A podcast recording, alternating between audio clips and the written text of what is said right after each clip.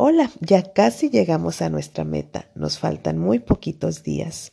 Hoy vamos a incorporar algo bien importante. No comer de más. Por eso, a la hora de comer debe ser un tiempo especial donde dejes a un lado el celular, el periódico, otras cosas que te puedan distraer y ocasionalmente pueden hacer que comas de más. Generalmente sabemos que cuando uno come de más, pues obviamente vas a aumentar de peso. Pero como en estos 21 días estamos haciendo mucho énfasis en cuidar nuestro cerebro, ¿sabías que el comer de más hace que tu cerebro literalmente enloquezca y genera un daño que a la larga podría causar diabetes, enfermedades al corazón y otras dolencias? Según unas investigaciones que se hicieron, comer de más activa en nuestro cuerpo una respuesta del sistema inmunológico y esta está generalmente desactivada en el cerebro. Pero cuando se come de más, estas células hacen que ataquen y destruyan a nuestro cuerpo como si fueran invasores, según un estudio que se hizo en la Universidad de Wisconsin. Por eso es que la obesidad, pues ha traído, o el sobrepeso, ha traído múltiples eh, consecuencias en nuestra salud en general.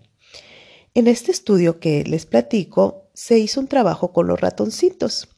Y a estos ratoncitos se les dio comer, comer, comer, comer mucho, lo cual causó inflamación crónica en todo el cuerpo de ellos.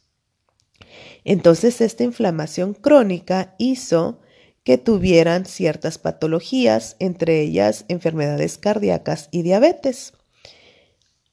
Y ellos, los investigadores, descubrieron un compuesto que hacía que las células inmunes como los macrófagos y los leucocitos, que están controlados por el hipotálamo, en nuestra parte del sistema nervioso que se relaciona con el metabolismo, tanto en los humanos como en los ratoncitos, ellos descubrieron que ese compuesto se encuentra en nuestro hipotálamo y allí está tranquilito.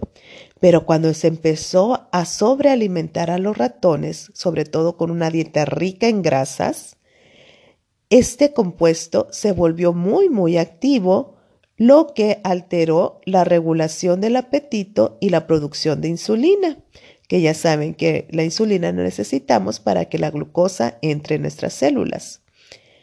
Y entonces esta estimulación hizo que los ratoncitos comieran de más.